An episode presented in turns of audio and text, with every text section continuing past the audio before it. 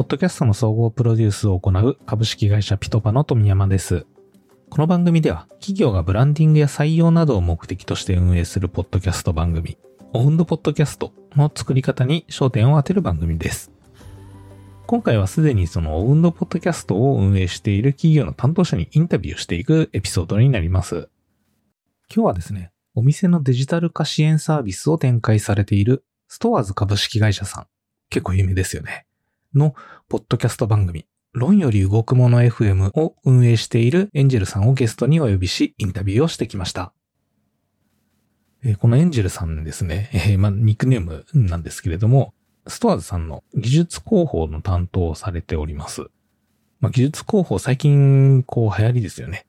その会社がそのどんな技術的な取り組みをしているのかっていうところを広報することによって、まあ、最終的にはその会社のエンジニアの採用だったり、まあ、いろんな技術整形をするというところが目的になってるんですけれども、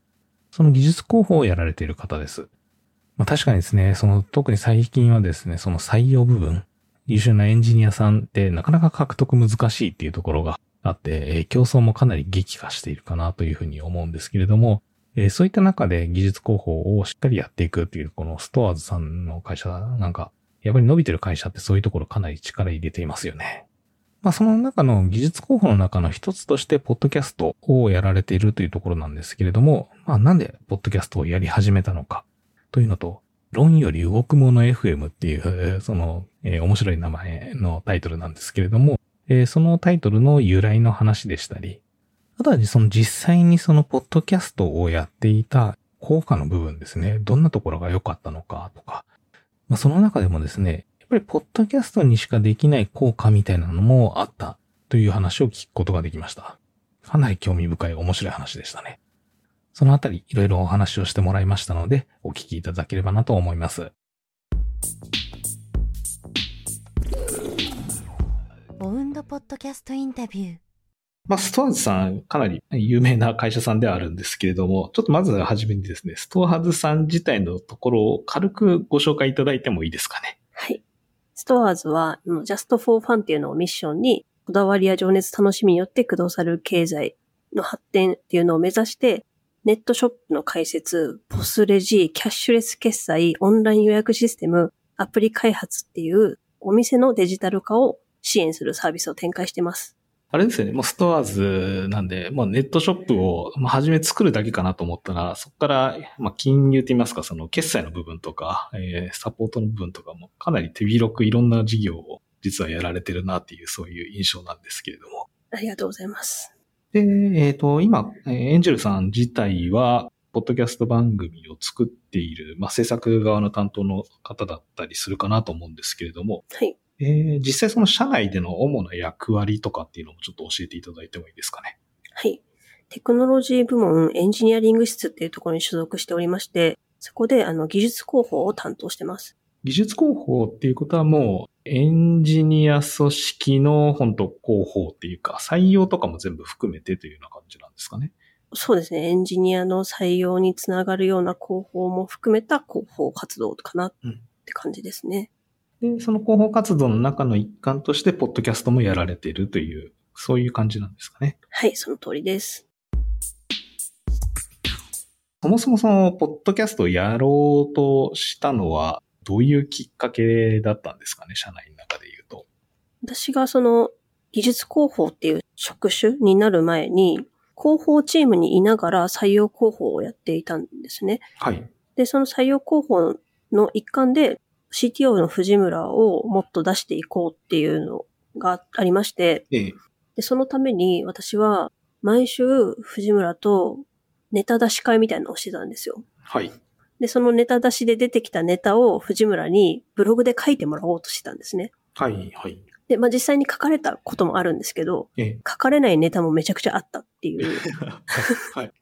シンプルに忙しいじゃないですか、やっぱ CTO なんで。そうですよね。ええで、ブログ書くのやっぱ時間かかるので、うん、まあそれに時間を割くのが結構難しいっていうのがあって、まあでも藤村の発信は増やしたいっていうのもありましたってところで、藤村がツイッタースペースを使って社員の人と話すみたいなのを2回ぐらいやったんですよね。はいはい。で、それをやった時に、藤村と、そのまあゲストと、ゲストってまあ社内のメンバーが普通に結構楽しそうに話してるなってことに気づいて、はい。これはもはやポッドキャストにすればいいのではって思ったんですよね。ああ、ツイッタースペースを始めようと思ったのは、そもそも、あれですかね、藤村さん自体が喋るのが好きだったとかそういう感じなんですか？うん半分乗りみたいなところでやってみようみたいな感じでやったら意外と面白いみたいな。うん結。構聞いてもらえたねみたいな感じだったんで、ええ。3回ぐらいやったって感じですね。はいはい。技術広報で言うと、えーまあ、広報した後で一番何を成果として求めているっていうと、まあ、多分採用は一つあるかなと思うんですけど、うんうんそれ以外の目的感とかってもあったりするんですかね？技術広報の目的、ええ、ええ。難しいんですよ。難しい。私は結構コミュニティに対してアピール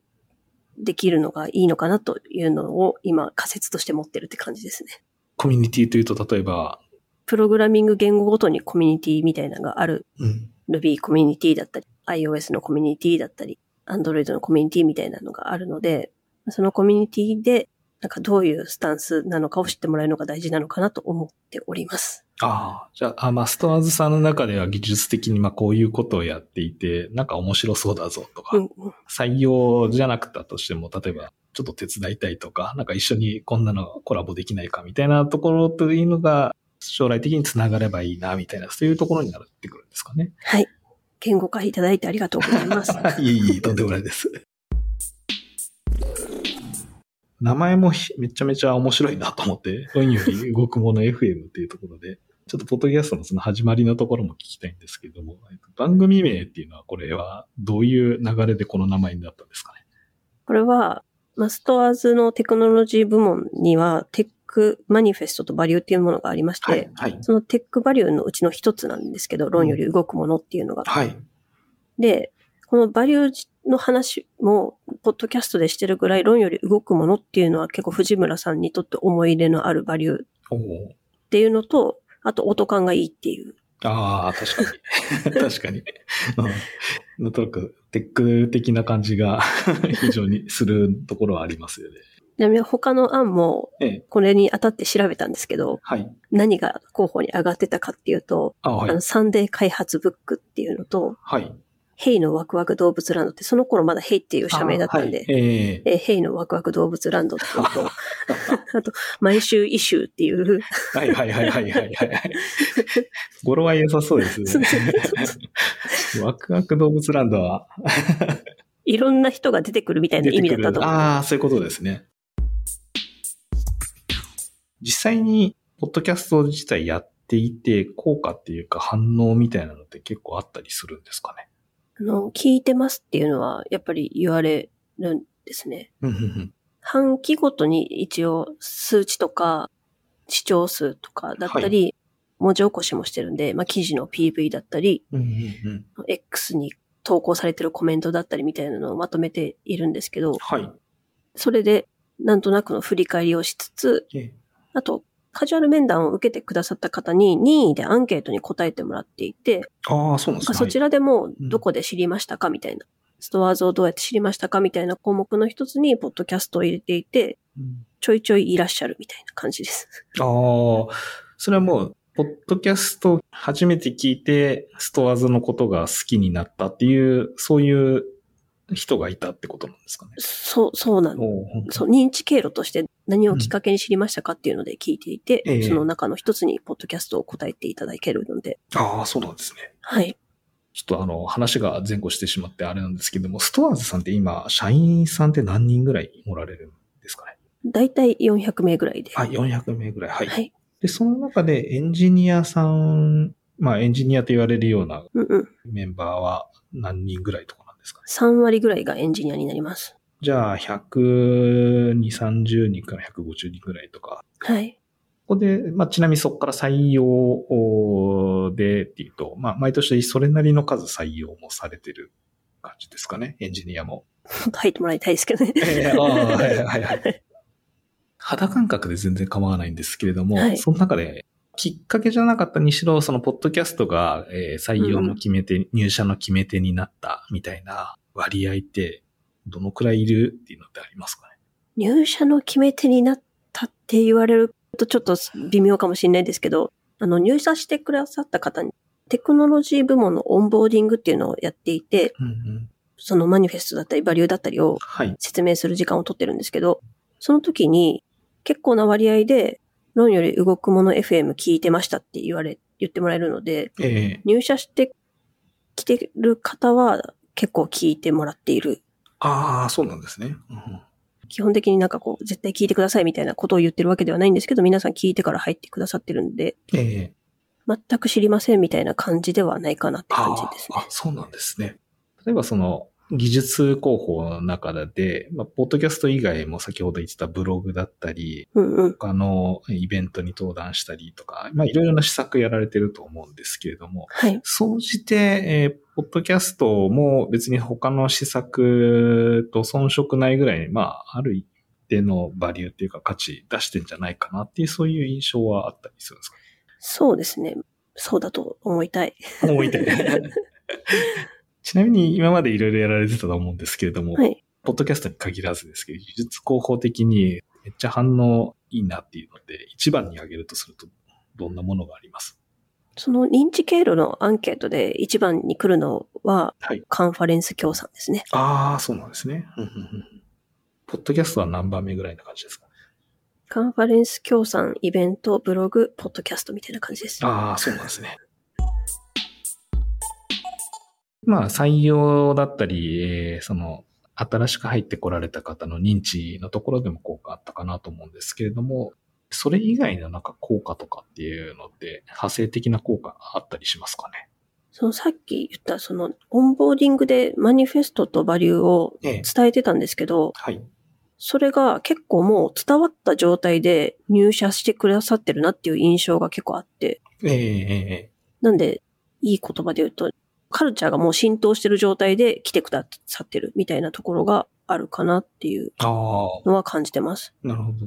この辺はあれですかね、カンファレンスとかイベントとかに比べると、やっぱりそのカルチャーを伝えるっていう部分だと、ポッドキャストは良さそうな感じですかね。そうですね。やっぱりそのカンファレンス協賛でん。ブースとか出したとて、ええ。そんなにすごい深く説明できるわけではないので、うん、うん、うん。カンファレンスとかでも結構ポッドキャストを紹介していて、ええ。っていうのは、ポッドキャストって継続的にこう、やっぱり接点を持てる場所うん、うん。になるなと思ってて、なんで、今すぐそのカンファレンス協賛のブースでカジュアル面談お願いしますみたいなことを言うよりは、ポッドキャストぜひ聞いてくださいって言って、より深く知ってもらって、その人が転職したいみたいなタイミングの時に思い出してもらえる方がいいなっていうああ、なるほど。ようなうん立ち位置になってますね。あーうんうんうんカンファレンスとかだとタッチポイントってもうその場限りなところがあるけれども、その後も継続して、転職とか多分、その時すぐではないことが多いとそうなんです、そう思うので、なんです。思い出してもらうために、タッチポイントを継続的に持ってもらうものとして、番組っていうのが良かったっていう感じなんですかね。はい。今やられて1年半ぐらい、まあ継続してやられているところで言うと一番の価値っていうと、まあそういう、まあ将来、ストアーズと関係持ってくれるような人っていう人たちにこう継続的にアプローチ、なんかタッチポイントが持ててるっていうところが一番のやっぱ価値かなっていう、そういう感じなんですかね。そう思います。ありがとうございます。オウンドポッドキャストインタビューはい、いかがだったでしょうか。まあ、ポッドキャストえーの運営についていろいろ聞いてきたんですけれども、まあ、もちろんですね、その技術広報の中で、ポッドキャストをやるっていうことが最優先ではないって言いますか、えーまあ順位的には、1番がカンファレンスとかイベントですね。で、2番目にブログで、3番目にポッドキャストというような形で、めちゃめちゃ重要だっていうところではないんですけれども、このラインナップ、カンファレンスイベント、ブログっていうところを見るとですね、ポッドキャスト、やっぱり広報の中での順位って結構上がってきてるなっていう風なのが、個人的にはちょっとそういう風に思いましたね。まあ使い方としてはそういったカンファレンスとかでですね、初めてのそのタッチポイントを作るんですけれども、ただそこからその場だけだとなかなかやっぱり会社の雰囲気とかっていうのも伝わりづらいっていう中で、そこでタッチポイント持った人に対して、ポッドキャストを提供する。えー毎週だったり毎月エピソードを聞いてもらって、まあ、継続的なタッチポイントを作っていくっていうところを考えながらやられているっていうのは、まあ、かなり戦略的にやられているなというふうに思いました。まあ、そういった活動をこう1年以上続けているってところで、本編の方では、え、語ってなかったんですけれども、オフのところで 話した内容だと、え、そういうイベントに出てもですね、このエンジェルさん結構声かけられるらしいんですね。ポッドキャストもですね、えっ、ー、と、毎回出てるというよりは、まあ、たまにスポットでゲスト的な形で出てたりはするんですけれども、ポッドキャストのエンジェルさんですよね、みたいな形で、イベントの中で声かけられたりするらしいので、もうそういったなんか意味でも、あながちなかなか、ポッドキャストでもプレゼンス取れるなっていうふうには思いました。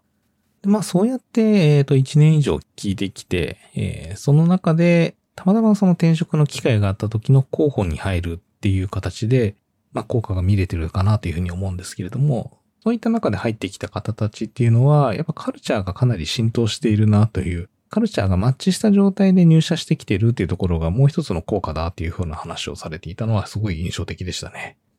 というところですね、ストアーズさんのポッドキャスト番組、技術広報の観点から、どういった取り組みをしているのかっていったところのお話をいろいろ聞いてきたんですけれども、もう一本ですね、今度はその番組の制作面というところで大変だったなっていうところの話でしたり、あるいはあの、再生数が伸びる時の話みたいなところもですね、えー、聞くことができましたので、こちらですね、また来週の水曜日にアップする予定ですので、お楽しみにお待ちいただければなと思います。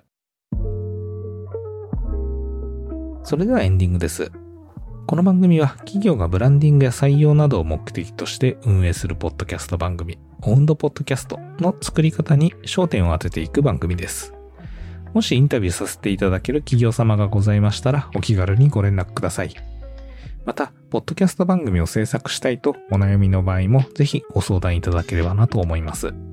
各種お問い合わせについては番組やエピソードの概要欄のリンク、もしくはピトパのホームページからお問い合わせください。